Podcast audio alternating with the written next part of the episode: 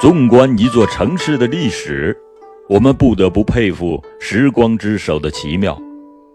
信手裁剪，一段光芒便化作数点鲜辉；随意缝织，数块斑斓竟凝为一簇神采。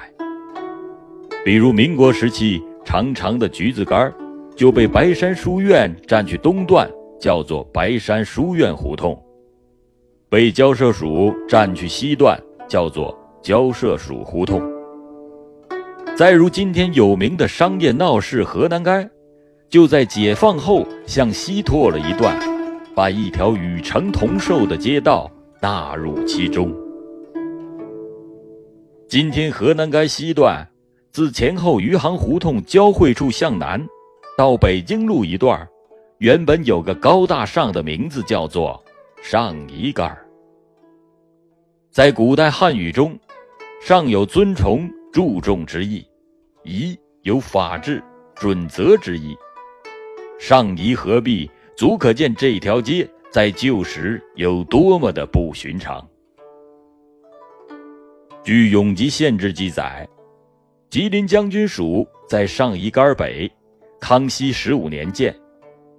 玄高宗，也就是乾隆皇帝，御书了“天将索要”匾额一块。还记载有宣统三年四月初十发生火灾，经改设公众运动场，当时将军府就在上夷杆南，前临松花江岸。由此记载可知。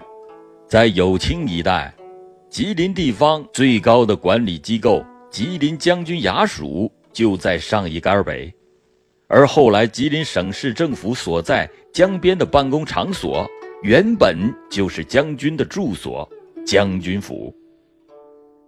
从遥远的库页岛普鲁乡送来的貂皮贡纳，从西霍特阿林东海运来的山货海产。从宁古塔飞驰而来的洛邑文札，从博都纳押运而来的田赋米粮，都要经过上一杆到达终点吉林将军署，俗称大衙门。这正是一条小杆在建成伊始就起的上夷这种名称的由来。清朝灭亡之后，上夷街。因身为西大街、北大街、通天街、河南街几条老街的根本，所以并未破败冷清。相反，这条老街褪去官威，迎来了商业的繁华。那时候，上衣杆和河南街西头是吉林城内重要的商业中心，凡接近这个中心的商号，生意也大都非常的兴隆。年届耄耋的杨家大舅舅对解放前的上衣杆仍有着清楚的记忆。解放前，老人家的父亲就在上衣杆路东五号开办了有名的同顺兴鞋料行。河南街里的独一处等一众鞋帽商店都是同顺兴的重要主顾。大舅舅回忆说，当时的上一杆北头。是热闹的吉林西市场，市场设在老运动场大院内，也就是前面讲到的将军衙署旧址。院子很大，大致为后来西市后余建民民永四条胡同合围之地。市场内部都是露天的摊床，有卖衣服的，卖鞋帽的，也有卖针头线脑的，吆喝声、讨价声此起彼伏。购物的、卖单的摩肩擦踵。进入上一杆也是一片繁华景象。在街的西侧，同顺兴对面有许多传统的商铺店面，其中还夹杂着一家照相馆。守着两米行杆是一个砖砌的岗亭式的水楼子，从卖自来水的水楼子转向上一杆东侧。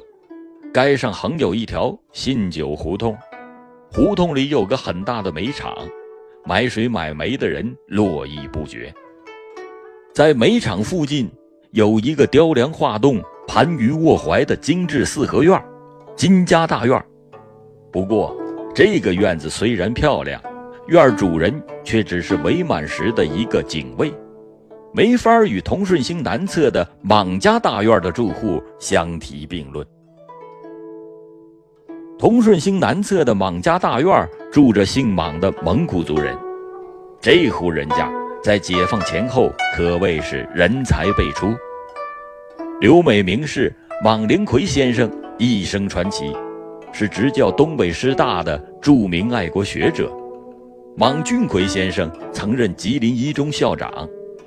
著名的吉林三博士之一的社会学家胡铁钳先生，在民国时任吉林省教育厅厅长，他则是莽家的乘龙快婿。莽家还出了拍摄过《虎穴追踪》《列子九十九号》《前哨》等影片的女明星莽一平。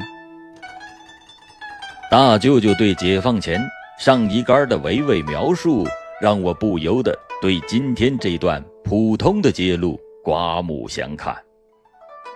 万事如风，所幸的是，尽管上一杆早已经被河南街合并，却仍不失热闹繁华。最值得一提的是，这里还仍然保留了一丝旧时的历史记忆。在那被居民熟视为常的河南街西口路东侧伫立的小区，叫做上迪小区。